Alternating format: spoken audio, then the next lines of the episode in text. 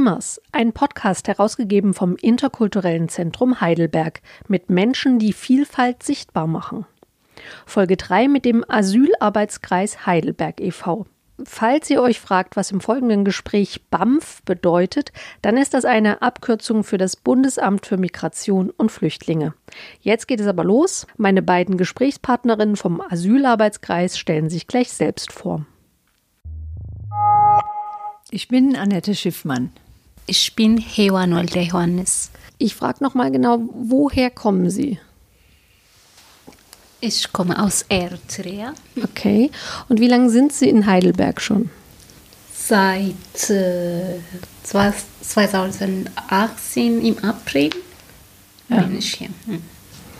Wie war die Situation, als Sie ähm, von Eritrea nach Deutschland gekommen sind? Jetzt wird ein bisschen komplizierte Geschichte, aber ich komme nicht direkt von Eritrea mhm. nach hier in Deutschland. Ich habe lange in Schweden gewohnt okay. und von Schweden nach Deutschland. Es war einfach ein kurzer Weg, wenn man vergleicht von Eritrea nach Deutschland. Hier in Deutschland, wann sind Sie zum ersten Mal mit dem Asylarbeitskreis in Kontakt gekommen? Ja, genau. Äh, 2018 im Sommer. Sie haben äh, ein Sommerfest in Henkel-Straßen gemacht und Albert hat mich hineingeladen und ich war da und automatisch, äh, was alles sie vor Flüchtlingen macht und vor der sie da unterkommt in Henkel-Straßen und Angeboten und bei allem. Es war einfach totale richtiger Mensch. Ich meine, wir alle Menschen sind Mensch, aber es, Menschlichkeit fehlt. Mhm. Wie kann, wie soll ich das erklären? Aber da war einfach alle für Flüchtlinge ist richtig in Willkommen. Das war mhm. herzlich, was sie machen und das Angebot und ja, sie war einfach für uns da. Mhm. Und seit dann kenne ich ihn Asylarbeitskreis. Ja, und äh, wobei hat Ihnen der Asylarbeitskreis geholfen? Hm. Bei allen. Am Anfang die Sprache zu lernen, mhm. Deutsch, danach in einen Ausbildungsplatz zu finden, eine Wohnung zu finden, äh, eine richtige Freundin Freundinnen oder eben so als Familie. Ich meine, als ich nach Deutschland gekommen bin, war ich ganz alleine. Jetzt fühle ich mich nicht mehr alleine. Ich, ich habe die Leute, das für mich das sind, mhm. wie Annette.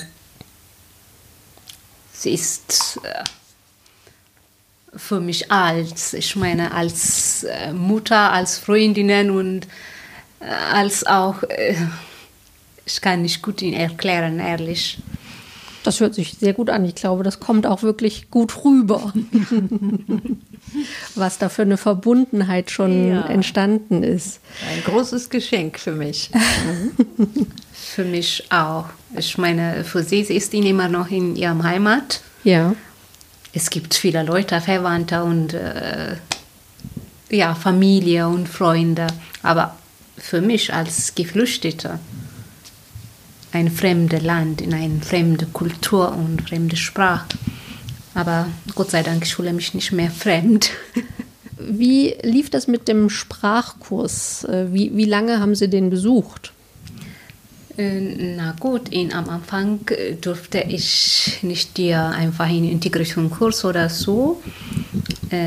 Ich war in Kirchenasyl bekommen und mhm. ich war in der Kirche und damals äh, ja, jeden Tag bekomme ich jemanden, kommt und Deutschunterricht gebe oder so. Es war auch in Kaffeetalk und Asylarbeitskreis in Zusammenarbeit und sie haben ihn alles organisiert und gut geklappt. Das äh, Kaffeetalk, da würde ich auch gerne noch mal drüber sprechen, ähm, was, was das für eine Einrichtung ist. Wer mag es von Ihnen beiden erzählen? Ja, Anita, bitte. Ja, das Café Talk ist äh, ein ganz wunderbares Projekt mit einem total durchschlagenden Erfolg. Das war eine Initiative von ähm, Weststadt sagt ja mit der evangelischen Kirche. Und ähm, oh Gott, vor vier Jahren, vor viereinhalb, hm, war das eben eine der vielen Bürgerinitiativen, äh, um Leuten etwas anzubieten. Und die Idee war eben einfach einen Treffpunkt zu haben, wo man Kaffee und Kuchen, Heidis berühmten Kuchen. Was ist das für ein Kuchen? Sie backt immer diesen, wie heißt es, äh, Muffinkuchen. Ah, okay, Muffins. Alle Sorten Ja, äh, und also sie macht so Bleche voll mit allen Teigsorten, die du dir vorstellen kannst. Und das gibt dann so kleine Vierecke, die man nett anrichten kann. Und äh, sie hat, ich glaube, ich weiß nicht, wir haben immer wieder den gesagt, Heidi, wie viel tausend Kuchen hast du jetzt schon? Ich brauche das, ich brauche ja, und die Idee war eben etwas, äh, ein bisschen eine schöne Atmosphäre zu haben und dabei zu gucken, wie kann man sprechen lernen, wie kann man mit den Leuten reden und je nachdem, welche Leute da sich gerade engagiert haben, waren das halt immer verschiedene Methoden auch. Also entweder eine Gesprächs-, eine kleine Gesprächsrunde oder jemand macht lieber mit Tafelanschrieb. Die, die Möglichkeiten waren am Anfang begrenzt, weil es fing an im Kulturladen in der Kaiserstraße. Vielen Dank, äh, dass die uns den gegeben haben von Anfang an. Es hat irgendwann einfach den Rahmen gesprengt und dann hat die damalig noch Luthergemeinde der evangelischen Kirche ihr Gemeindehaus in der Wangerowstraße zur Verfügung gestellt. Und da gibt es viel Platz, eine große Küche, äh, eine schöne Infrastruktur. Und wir waren unheimlich dankbar ähm, für dieses Platzangebot und für die kostenlose Nutzung von allem. Das war damals dann haupt, lange Zeit hauptsächlich die evangelische Kirche ähm, und die eben die Luthergemeinde, die das finanziert haben, den Kaffee, den Heidi hat immer gesagt, nein, nein, mein Kuchen bezahlt niemand. Äh, und Bücher und was man dann halt so alles braucht. Oh, hätten wir nicht mal gerne noch eine Tafel und ein Whiteboard und so so. Das ist dann irgendwann, ich glaube, Anfang letzten Jahres oder Ende des vorletzten hat die Kirche Nordbaden ich hoffe, sie heißen so. Jedenfalls gab es den Beschluss, dass aus Kostengründen mehrere Gemeinden zusammengelegt werden müssen. Und dann hat die Luthergemeinde äh, zu ihrem Leidwesen ähm, diese Räume weitergeben müssen. Das hat dann eine Freikirche, eine evangelische übernommen. Ist jetzt die Hosanna-Gemeinde und die haben uns auch die Räume überlassen. Also wir haben es dreimal in der Woche gemacht. Ich bin nur einmal in der Woche dabei. Ich sage jetzt wir, die Hauptinitiative liegt da wirklich bei anderen. Also dreimal in der Woche je zwei Stunden. Und da waren jedes Mal insgesamt ungefähr 60 Leute da, 10, 12 Freiwillige und äh, Geflüchtete, aber auch äh, Austauschstudenten von irgendwoher. Und oft waren es sogar noch mehr und man kriegte dann halt immer so die Wellen mit. Wer im Patrick Henry Village, gerade wieder angekommen war, spricht sich sofort rum. Auch dadurch, dass die Seelsorge der evangelischen und katholischen Kirche dort das dann weiter vermittelt. Das war einfach sehr großartig, bis dann Corona kam und die ganzen Einschränkungen und der erste Lockdown, das hat uns echt dort und in den Unterkünften das Herz gebrochen, dass die Leute auf einmal nichts mehr haben. Da können wir vielleicht äh, jetzt gleich nochmal äh, drüber sprechen. Welche Einschränkungen gibt es durch Corona? Was ist alles nicht möglich im Moment? Also das ganze normale Leben geht halt nicht, so wie bei allen anderen auch. Was extrem bitter ist für Leute in einer Lage wie Geflüchtete ist, ähm, dass jetzt alle Orte wegfallen und mit dem zweiten Lockdown noch mehr und im Moment weiß ja keiner, wie es überhaupt weitergeht, dass alle Orte wegfallen, wo man sich zu mehr als zu eint treffen kann. Das ist richtig schwierig und für die Leute ist es richtig schrecklich. Mhm. Also wir haben jetzt nicht nur gerade auch im Café Talk oder inzwischen in den ganzen Beziehungen zu Geflüchteten, viele wohnen nicht mehr in Unterkünften. Da geht dann privat was, mhm. eins zu eins. Aber für die Leute in der Gemeinschaftsunterkunft und in der Anschlussunterbringung ist es zum Teil extrem bitter, weil, wie ich vorhin irgendwann mal gesagt habe, die Stadt zwar jetzt endlich nach Weihnachten war das, ähm, das WLAN in allen Unterkünften installiert hat, aber es funktioniert in einigen Unterkünften einfach nicht richtig. Mhm. Und das bedeutet für die Leute, ähm, sie können an dem Online-Lernen, wenn es überhaupt angeboten wird, nicht teilnehmen. Mhm. Das bedeutet ähm, für viele, sie, sie können an den ganzen, sie können sich ihre Prüfungen in die Haare schmieren, also die B1-Prüfung oder äh, die nächste Prüfung in der Ausbildung. Ähm, oder den nächsten Kurs in der Ausbildung. Es geht dann einfach nicht. Und selbst wenn es geht, weil sie das selbst bezahlen, ähm, den Zugang zum Internet, ähm, dann ist es für viele einfach zu schwer. Hm. Es ist zu schwer und für die Kinder ist es am schwersten. Das ist ja jetzt auch kein spezielles Geflüchtetenproblem. Es werden im Moment ja Hunderttausende von Kindern abgehängt, die eben keine tollen Bedingungen zu Hause haben. Ähm, das ist für viele eine richtige Katastrophe. Hm. In, für die Kinder bedeutet es, dass wir seit März keine Gruppenangebote machen konnten.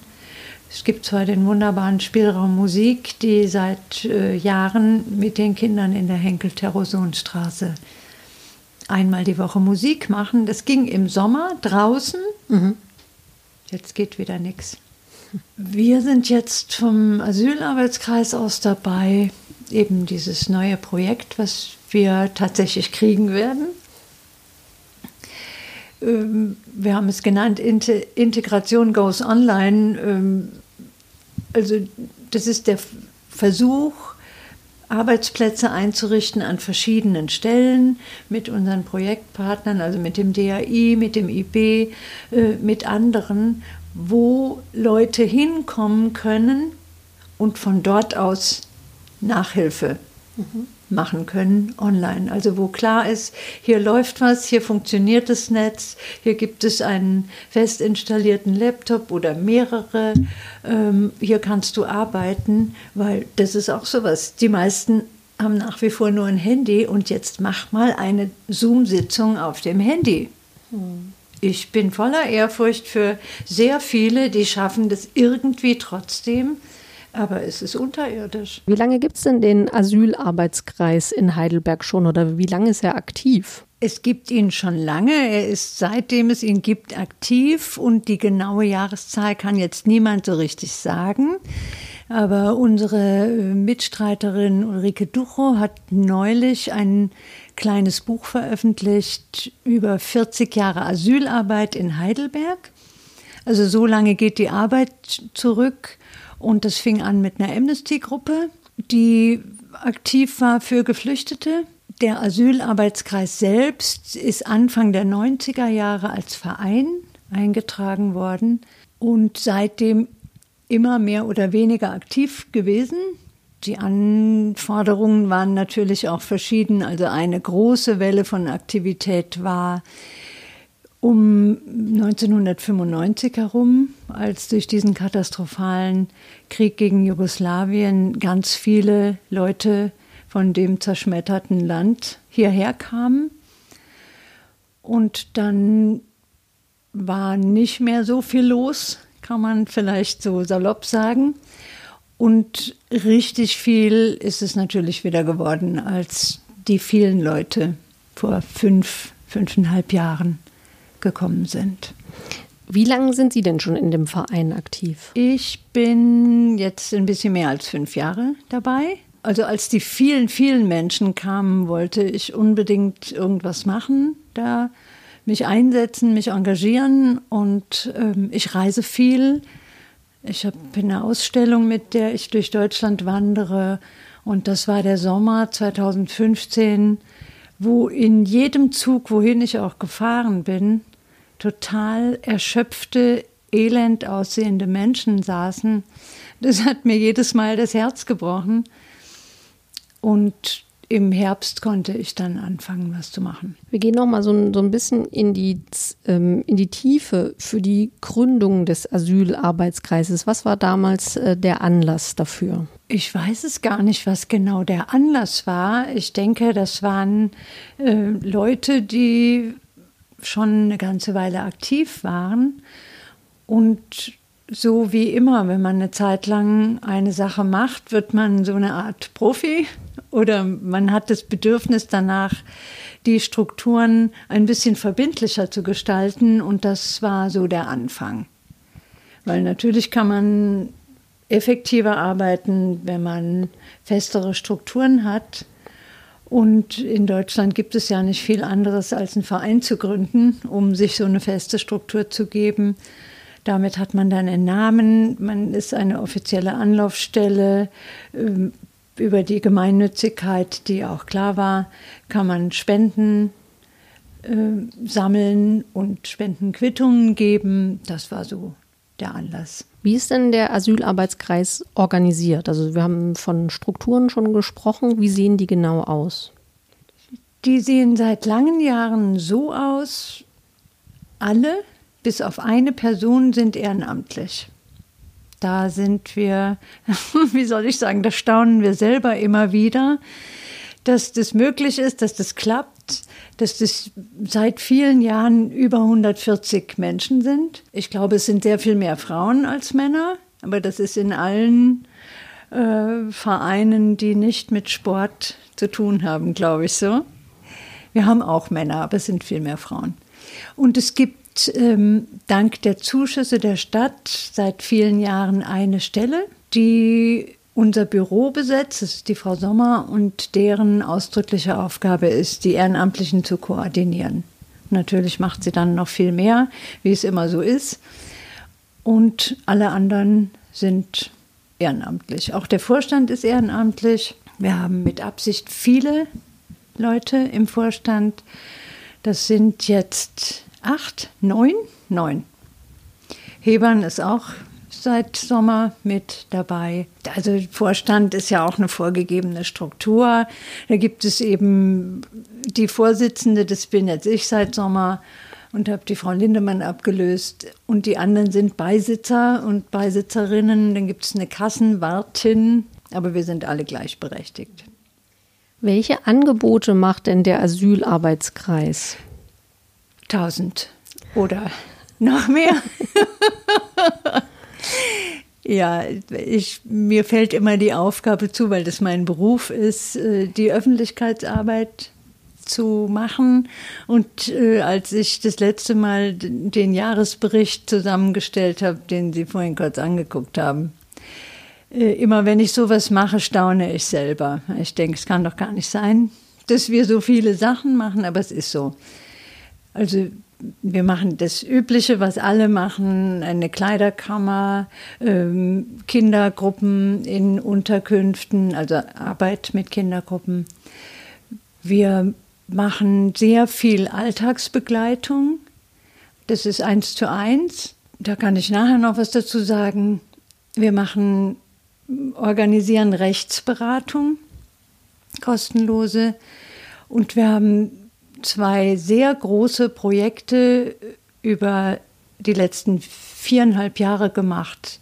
Das war Sprachunterricht in den Unterkünften mit vielen ehrenamtlichen Lehrerinnen und Lehrern, viele junge Leute von der PH, viele Rentnerinnen, also Leute, die vorher in der Schule gearbeitet haben.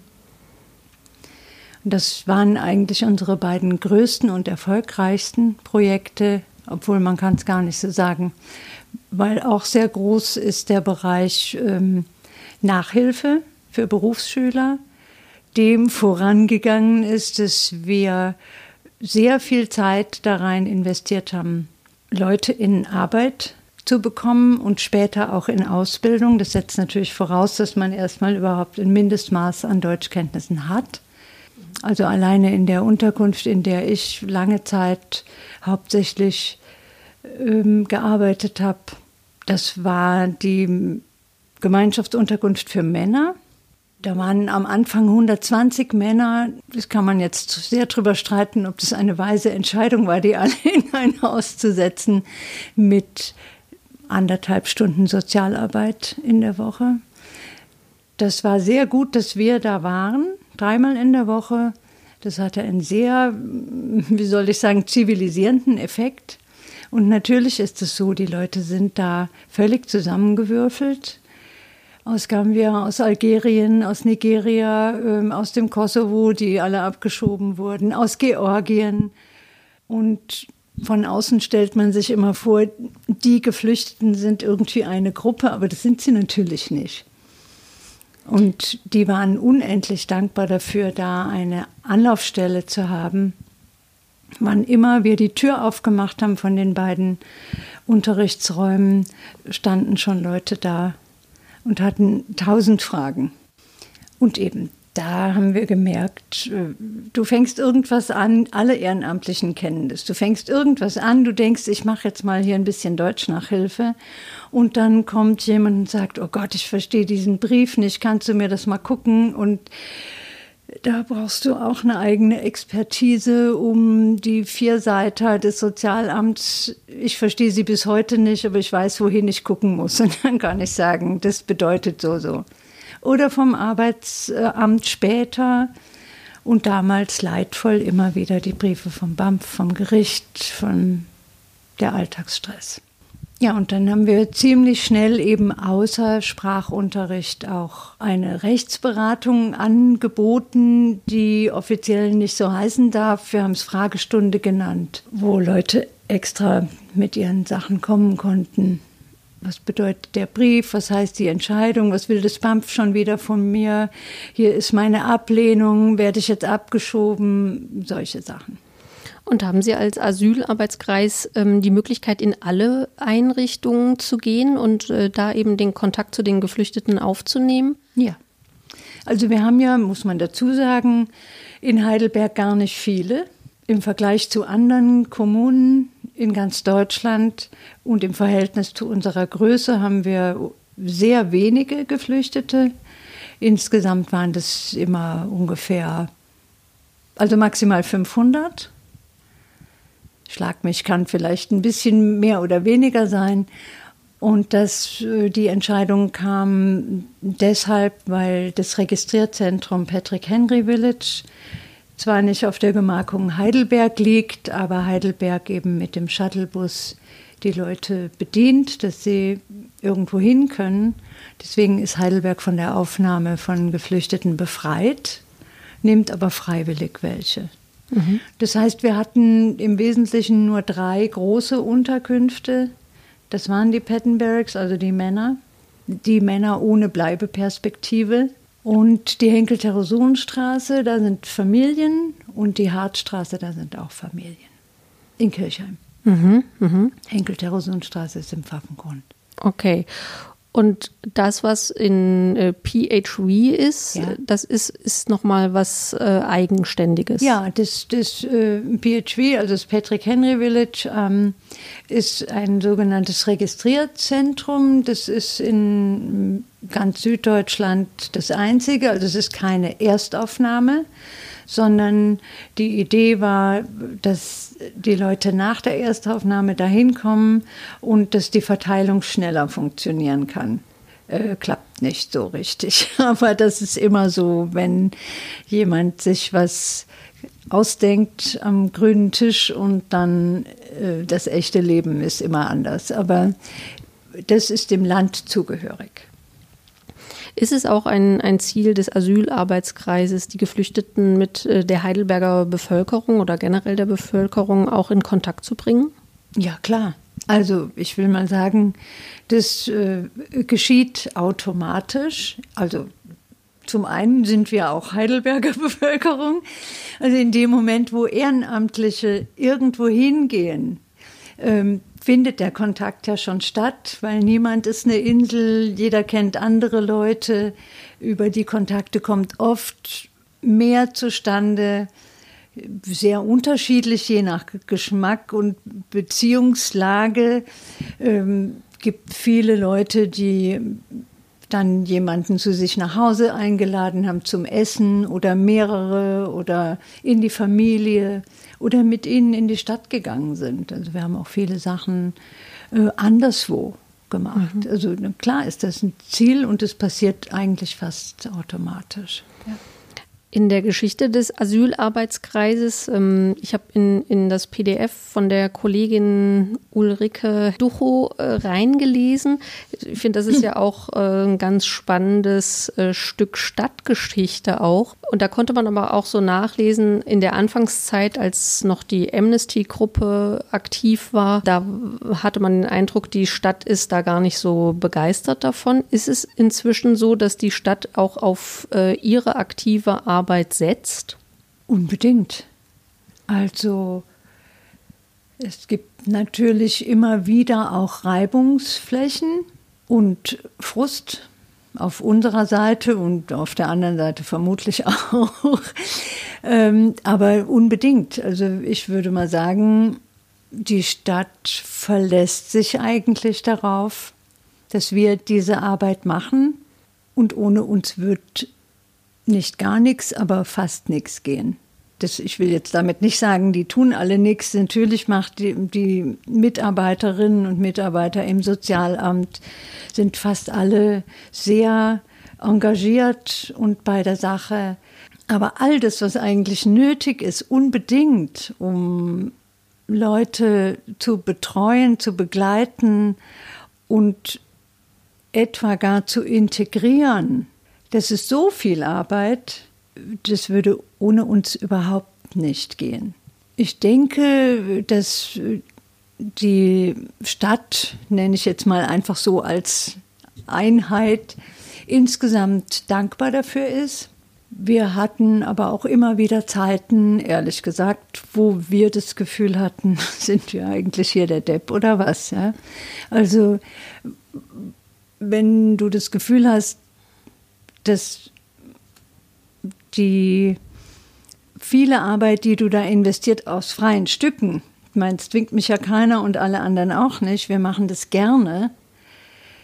Aber manchmal, wenn du dann das Gefühl hast, ähm, du wirst dafür auch noch an verschiedenen Stellen angemeckert, weil irgendwas wieder falsch war, oder du fühlst dich in die Mühlen dieser ganzen Ämtergeschichten verwickelt, das ist manchmal schon sehr frustig und eine große Herausforderung, um daran zu wachsen. Ich habe viel Geduld gelernt. Und ich bin mit Strukturen, die hartleibig sind und sich nicht verändern, eigentlich sehr ungeduldig. Aber es hilft ja nichts, ne? wenn dahinter lauter Leute hängen, die davon abhängen, dann musst du halt schon öfter mal das runterschlucken, was du eigentlich sagen wolltest und sagen, vielen Dank, sehr nett von Ihnen, machen wir nächste Woche weiter. Es würde viel mehr klappen, wenn zum Beispiel jede Unterkunft eine richtige Leitung hätte, eine bezahlte oder zwei bezahlte Sozialarbeiterstellen Und so wie das in Norddeutschland ist, da gibt es keine Unterkunft, wo nicht jeden Tag und in der Woche mindestens 30 Stunden jemand da ist. Der muss natürlich bezahlt werden oder die, aber ich finde, das zahlt sich total aus. Und da waren wir oft frustriert, weil nur wenn du dann, nur weil du da bist und denkst, okay, drei Stunden vorbei, jetzt muss ich aber heim, und dann kommst du auf den Flur und da hängt ein armer Tropf in der Ecke ähm, und heult sich die Seele aus dem Leib, weil er solche Schmerzen hat und nicht weiß, was er machen soll, dann musst du halt irgendwas machen und ähm, ja, mehrere von uns haben die Notaufnahmen der Uniklinik besser kennengelernt, als wir je wollten. Mhm. Und das ist dann nur ein Extrem. Mhm. Oder jemand kommt und sagt, der Abfluss ist verstopft. Oder, oh Gott, es ist Samstagabend und schon wieder geht die Heizung nicht. Ja, und so Zeug halt. Mhm. Normale mhm. Sachen, die das Leben aber dann noch schwerer machen. Wenn es irgendwelche Projekte gibt, äh, die der Arbeitskreis äh, anschiebt, äh, dann muss das auch aus Spenden oder anderen Quellen. Es sind Spenden oder wie eben die Sprachbrücken und Brücken bauen, was wir darauf, drauf gesattelt haben. Das waren äh, Projekte, äh, die wir entworfen haben und äh, die dann von dem ja, was ist es denn jetzt, das Landesministerium des Inneren oder so, schlag mich, ungefähr so. Und das, äh, die, der Oberbegriff hieß gemeinsam in Vielfalt.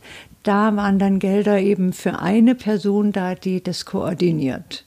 Oder wenn wir sonst was machen, ähm, müssen wir das von Spenden finanzieren. Wir haben zum Beispiel in dieser Männerunterkunft ein sehr erfolgreiches, wunderschönes Gartenprojekt gemacht das uns, als wir angefangen haben, fast den Schalter rausgehauen haben. Erst als, es, als wir losgelegt haben, ich mache manchmal so Sachen. Oft. Ich fange halt an und denke, das wird schon. Und erst wenn, wenn du dann dabei bist, merkst du, dass eigentlich vier Nummern zu groß ist und jetzt gibt es aber nur noch Augen zu und durch. Das war super erfolgreich. Und äh, da haben viele aus der Unterkunft, viele Männer mitgemacht und seitdem eben, das waren 50 Meter, die ganze Fläche am Haus entlang, mal drei. Das hat ausgesehen wie Hund vorher, wie es halt aussieht, wenn sich keiner kümmert. Und seitdem der Garten da war, war das äh, blühende Gärten. Was ist denn jetzt aus dieser Einrichtung geworden? Nix, die haben den Garten platt gemacht. Mhm. Ähm, sehr zu meinem Kummer. Und die ganzen Männer, die da drin waren, sind entweder, also die Leute aus Georgien sind fast alle abgeschoben worden. Einer ist freiwillig gegangen, der einzige, den ich kenne. Die aus Kosovo und Albanien und Mazedonien sind abgeschoben worden. Aus Algerien viele. Und die ganzen Gambier und Nigerianer und die paar Leute aus Afghanistan die wohnen alle an verschiedenen Stellen der Stadt inzwischen. Manche wohnen in der Anschlussunterbringung, so heißt es dann, wenn man nach zwei Jahren ausziehen muss. Und viele sind eine echte Erfolgsgeschichte. Also viele von denen ohne Bleibeperspektive, gerade die Leute aus Gambia, sind in Ausbildung. Mhm. Das ist der Hammer und ich bewundere jeden einzelnen von denen, weil das ist richtig, richtig schwer. Also schon meine Neffen ächzen unter, den, unter der Berufsschule. Und diese Jungs mussten alle erstmal überhaupt das Deutsch soweit lernen. Frag Hebmann, ja, die, die Altenpflegeausbildung. Es ist hart. Und manchmal, ja, fragt man sich, musste das hier, muss das jetzt alles auch noch in den Kopf? Aber egal, ist so. Und die ziehen das durch. Es mhm. sind viele in Koch, Schreiner, Elektriker, bei Rewe Lagerfachmann, Zimmermann, Gastronomie. Hotel. Das schwierige Thema Abschiebung oder keine Bleibeerlaubnis zu haben, sind ja auch ganz viele so technische Begriffe, mit denen man gar nichts zu tun hat, ja. äh, wenn man äh, mit, den, mit den Vorgängen gar nichts zu tun hat. Äh, wie nehmen Sie das wahr? Ist das äh, schwierig, das zu begleiten? Das ist furchtbar. Das ist total furchtbar. Anders kann ich das gar nicht sagen. Ich habe das jetzt in der letzten Zeit nicht abgekriegt, deswegen kann ich einigermaßen, äh, ge einigermaßen gelassen drüber reden, aber eigentlich könnte ich jedes Mal entweder zu schreien oder zu heulen anfangen. Es ist total furchtbar. Du kriegst dann mit eben, Sie sagen die Begriffe, das haben wir uns halt alles drauf geschafft, das Asylrecht, eine Fortbildung nach der anderen mit dem Flüchtlingsrat und so weiter. Das erste Mal, als ich jemand so einen Brief übersetzen musste, da habe ich äh, drei Nächte lang nicht mehr richtig geschlafen. Weil das ist ein unbeschreibliches Erlebnis, dass jemand vor dir steht und du guckst in diese entsetzten Augen und du siehst, wie ein ganz dunkler schwarzer Mann blass wird, weil da steht, dein Asylantrag ist abgelehnt und du wirst abgeschoben.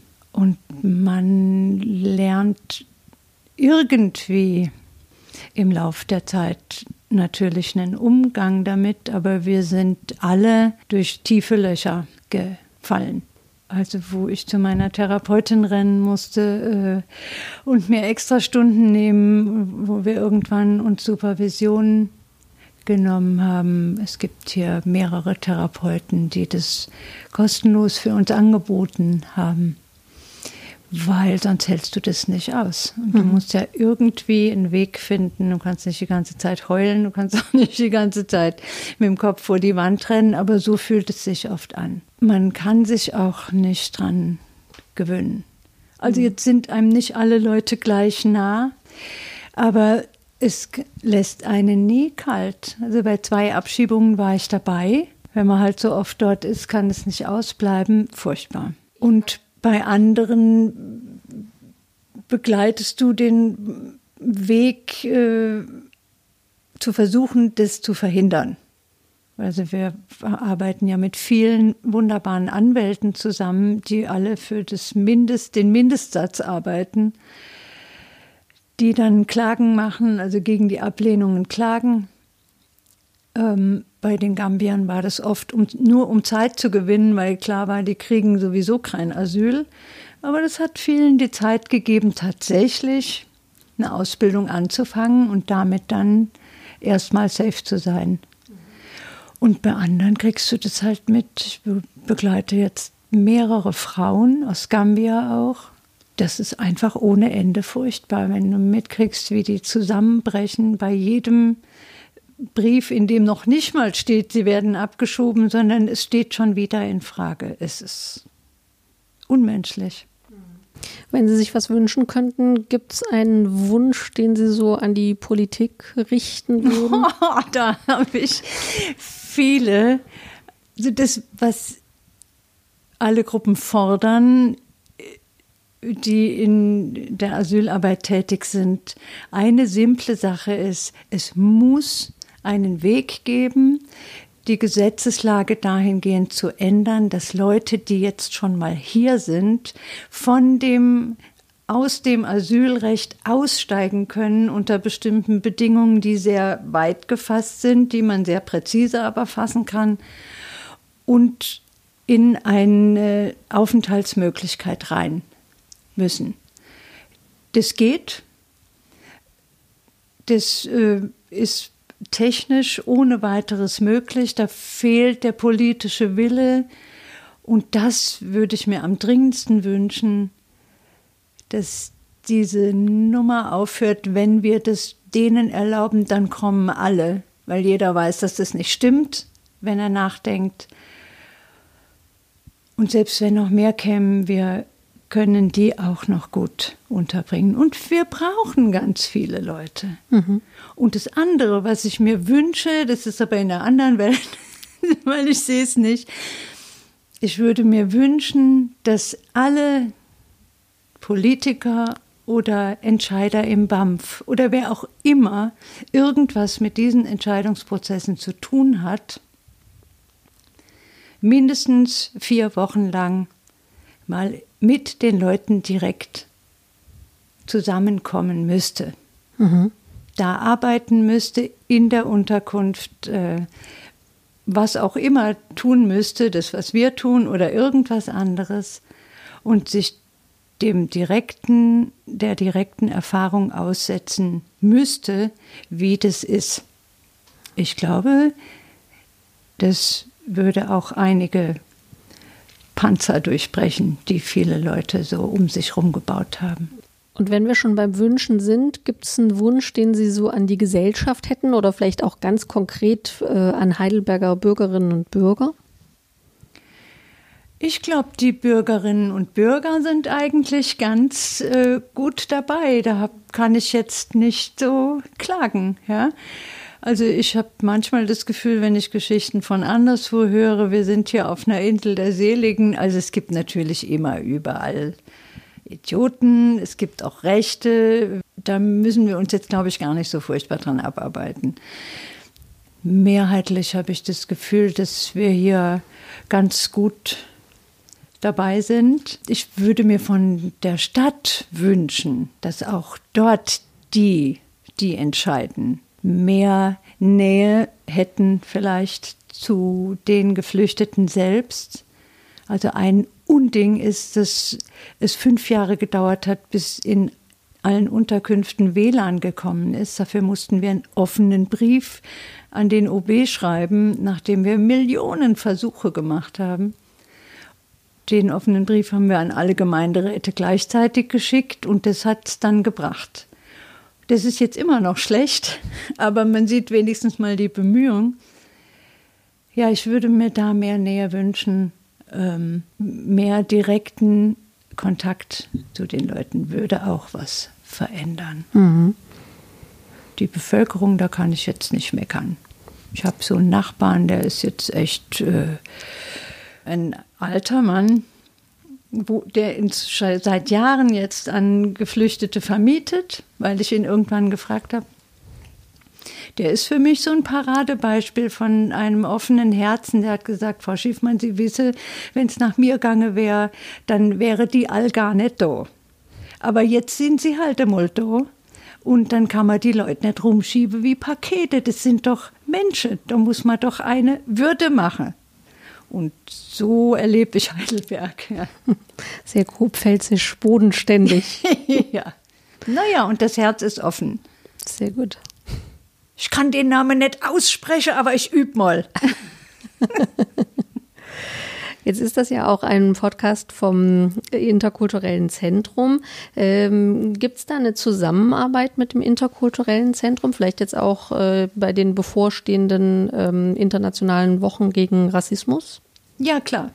Also es gibt seit Jahren die Zusammenarbeit und ähm, die Frau Marinic hat uns auch immer aktiv auf dem Plan und wir würden gerne mehr machen also mehr von dem tollen Angebot Gebrauch machen. Also sie breitet uns richtig den roten Teppich aus und das finde ich auch sehr wunderbar. Und wir schaffen es einfach oft personell und zeitlich nicht, noch irgendeine neue oder andere Idee zu verwirklichen. Aber ich finde das sehr toll, ja. Und bei den Wochen gegen Rassismus sind wir immer dabei. Ähm, und sonst ähm, wären wir gerne mehr dabei. Es äh, würde mich jetzt einfach interessieren, das Thema Ankunftszentrum vielleicht nochmal für jemanden erklärt, äh, der damit jetzt äh, gar nichts anfangen kann. Wie ist denn da der aktuelle Stand?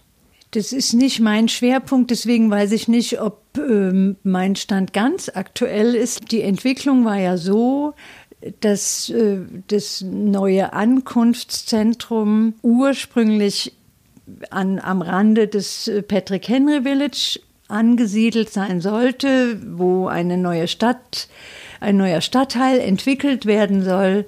Wir fanden, dass es sich ideal anbietet, dass man die Leute, die hierher kommen, gleich da eben angliedert. Mhm.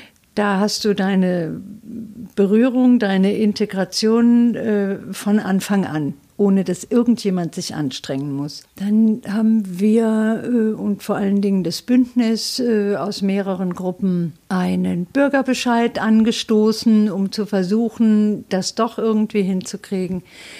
Die Idee, die ich nach wie vor für bizarr halte, der Stadt war dann das Ankunftszentrum in die Wolfsgärten zu verlegen.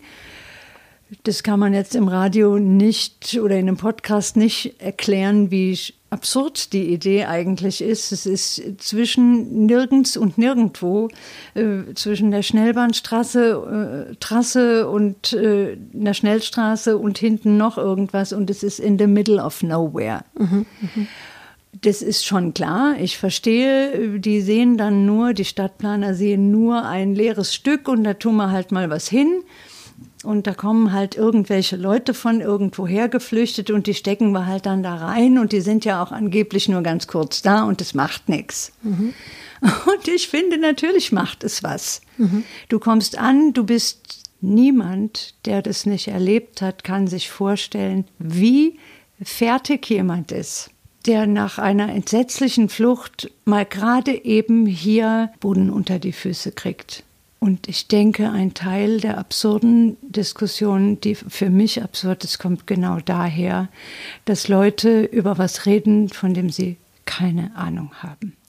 Wenn du jemals jemanden gesehen hast, der oder die gerade hier neu ist und wie alles zittert und wie gar nichts mehr übrig ist von irgendeinem bisschen Sicherheit, dann kannst du eigentlich nur sagen, wo ist mein schönster Platz hier, äh, wo mache ich irgendwie es ein kleines bisschen nett und äh, kann ich dir ein neues Handtuch und eine schöne Seife geben und fünf Kleider und nicht nur eins und äh, einen ruhigen Platz, wo jemand nett zu dir ist, ausnahmsweise mal. Mhm. Leute in so einer Verfassung an den Arsch der Welt zu stecken, hm. ist einfach eine unmenschliche Idee der Aufruf zum Bürgerbegehren muss, muss man so und so viel Stimmen haben, 8000 Ungrad. Das wurde locker erreicht, also es waren über 10.000 Stimmen, die sich für einen Bürgerentscheid ausgesprochen haben. Damit war klar, es muss neu entschieden werden. Aber jedenfalls ist es nach wie vor so, die Wolfsgärten sind irgendwie out. Dafür soll jetzt ein anderer Arsch der Welt äh, diskutiert werden. Mit Händen und Füßen wehren sie sich alle dagegen die Entscheider in der Stadt, dass diese geflüchteten Leute irgendwas mit dem neu entwickelten Stadtteil Patrick Henry Village zu tun haben. Es ist jenseits meiner Fassungskraft. Wie geht es denn mit dem Bürgerbegehren weiter? Der Termin ist jetzt äh, in den Osterferien. Mhm. Das ist sehr uncool.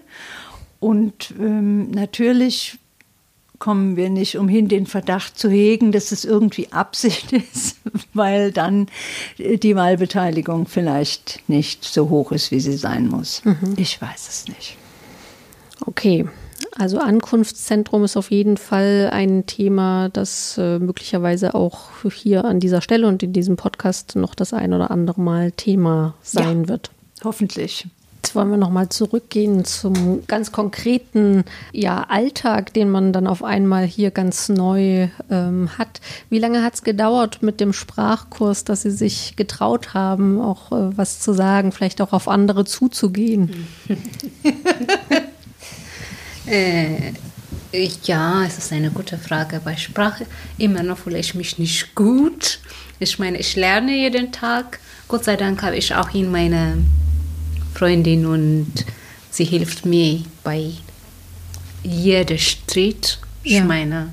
Ja, ich lerne gerade auch Altenpflege. Äh, ja, diese okay. Ausbildung, ja, es war nett gemeint, diese Ausbildung Platz zu bekommen, aber in sie haben uns genommen mit B1. Mhm. Dann bis A2 oder bis B1 habe ich, wie gesagt, als ich in der Kirche war, von Asylarbeitskreis und vor Café Talking. Jeden Tag kamen in diese Leute und durch Unterricht gegeben. Das war gut, aber unbedingt gebrauchte ich in der B1-Zertifikat von meiner Ausbildung.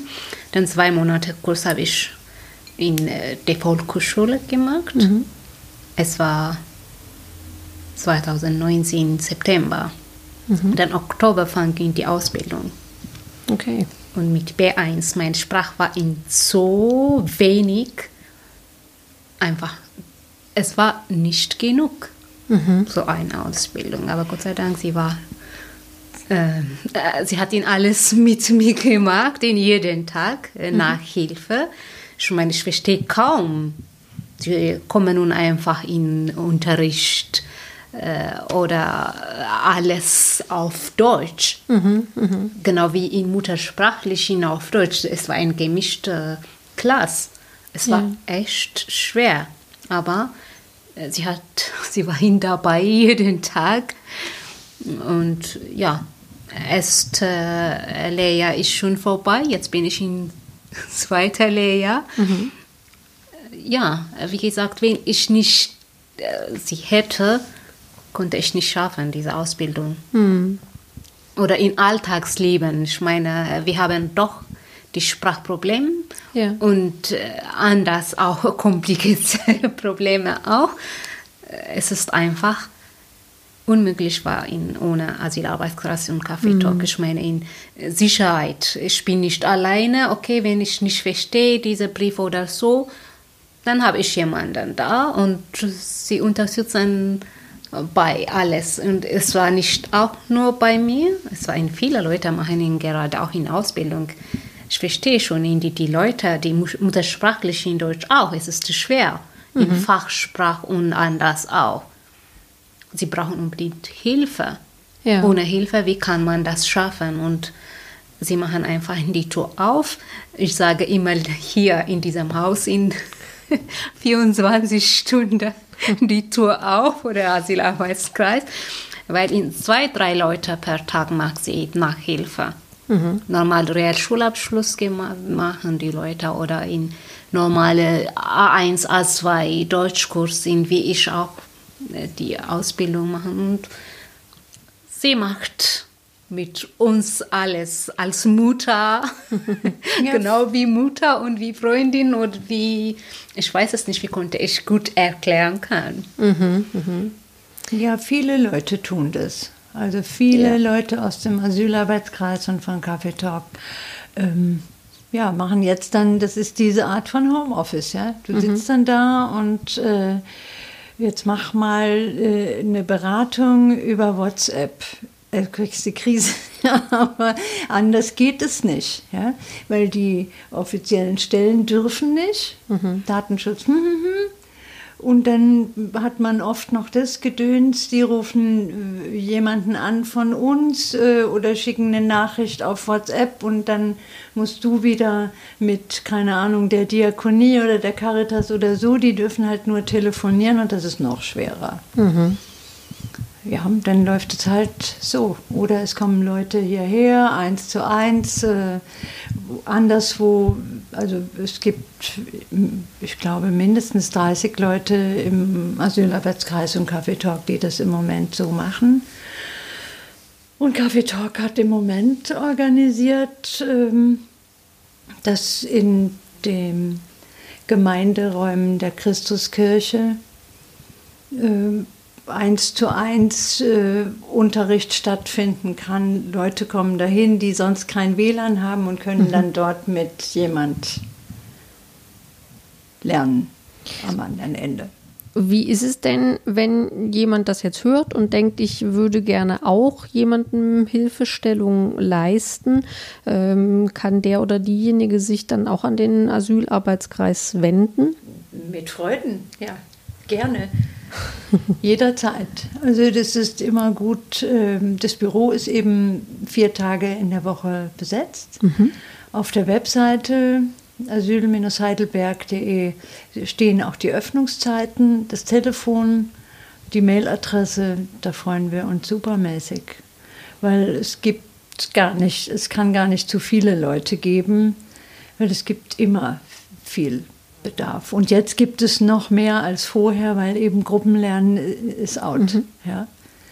Und also ist, wir sind sehr dankbar und auch sehr also hoch erfreut, dass Äh, das ganze letzte Jahr haben sich mindestens zwei Leute in der Woche gemeldet. Das ist schon großartig. Mhm.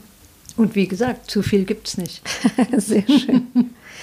Jetzt würde ich gerne noch von Ihnen wissen, ähm, jetzt äh, geben Sie dem, dem Asylarbeitskreis auch was zurück, indem Sie sich auch selbst äh, engagieren. Seit wann sind Sie da als Beisitzerin dabei? Seit letztes Sommer. Mhm. Und ich freue mich, ihn als Mitglied in mitmachen durfte. Das, das ist ich meine ist großartig, was sie machen. Das ist allgemein für die Leute, die die Heimat verlassen müssen und mhm. hier äh, ganz anders Gefühl. Ja. Und hier mindestens, ja, wir sind da. Okay. Äh, ich kann nicht viel, aber immer noch kommt in viele Fragen, die die Leute Hilfe brauchen bei Sprach oder Unterstützung bei den anderen auch dann weiter äh, gebe ich ihnen, wie konnte ihnen diese Leute helfen, jetzt zum mhm. Beispiel mhm. die Leute aus Eritrea oder auch äh, die anderen Länder, auch in, äh, bei Sprach, mhm. bei, wie gesagt, in Terminen auszumachen oder bei allen. Ja. Und ich bin ja inzwischen, ich bringe alles die Leute hier und sie kümmern sich. Ich kann mir auch vorstellen, dass es äh, den Leuten, die jetzt neu kommen, äh, schon hilft, wenn, wenn sie sagen, ich, äh, ich habe das durchgemacht, was ihr auch durchmacht und, ähm, und äh, ja, der Asylarbeitskreis äh, gibt euch diese und jene Hilfe. Das kann ich mir schon vorstellen, dass das auch äh, ein, ein, ähm, ein Gefühl gibt von, von Ankommen dann mhm. auch. Mhm. Ja, genau, so ist es, sind die, die Leute sagen, ah, okay, wir sind nicht alleine hier. Ja haben wir Leute, die, die in, mit Herzen uns helfen wollten und hier ist einfach in Sicherheit oder du hast in jemanden äh, mit äh, vertrauen kann und das alles in deine Geschichte erzählen konntest oder mhm. ja. Gibt es denn äh, noch mehr Menschen aus Eritrea jetzt hier in Heidelberg auch? Hm. Äh, naja, ich meine in die PHV, Patrick mhm. Henry Village. Mhm. Ja, von äh, da in als Kaffee Talk offen war, sie kamen in ja, dreimal per Woche viele Leute. Und auch in hier in Henkel-Terose Straße, die, die andere Unterkunft auch wohnen, die die Leute, die die mhm. äh, ja, schwer in die Sprache zu lernen oder äh, sie haben nicht mehr Kontakt mit Deutschen ja. und äh, B1-Prüfung zu schaffen wollen. Und es war in ja, 50 Prozent die Leute von Kaffee Talk waren auch aus Eritrea und, oder in, aus Afrika. Mhm. Okay. Gibt es was, was Sie unbedingt noch sagen möchten, was nicht vergessen werden sollte? Es sieht oft so aus, als wären die Leute, die diese Asylarbeit machen wie wir, als wären wir irgendwie besonders gute Menschen was äh, eingegangen ist in das Unwort, ich weiß nicht von welchem Jahr, der Gutmensch, als der man beschimpft worden ist. Und das ist nicht so. Wir machen das alle nicht, weil wir so gut sein wollen, sondern weil das Freude macht. Also es bricht einem oft das Herz, aber es macht Freude. Und das ist nicht so, ich erlebe das jedenfalls nicht so, dass wir dauernd denen was geben, sondern wir tun halt was, was wir können und wir kriegen dafür unendlich viel wieder und deswegen machen wir das. Mhm. Weil ähm,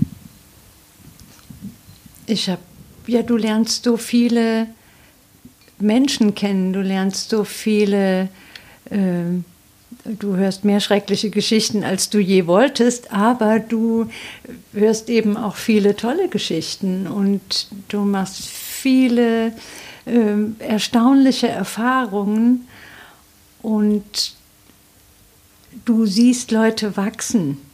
Also mhm. du siehst, kannst, wenn es gut läuft, ähm, mit dabei sein, wie aus äh, einem erschöpften, äh, geflüchteten jemand wird, der oder die wieder sich wie ein Mensch fühlt und sich entfalten kann und ganz viel zu geben hat, so wie alle Leute. Mhm. Das ist sehr schön. Das ist doch ein schönes Schlusswort. Ich danke für Ihre Zeit und für Ihr Engagement. Dankeschön. Danke. Gerne. Danke Ihnen. Das war die dritte Folge von Dreamers, ein Podcast herausgegeben vom Interkulturellen Zentrum Heidelberg. Fragen, Feedback und Anregungen könnt ihr gerne per E-Mail an iz.heidelberg.de schicken. Moderation und Podcastproduktion Jana Stahl.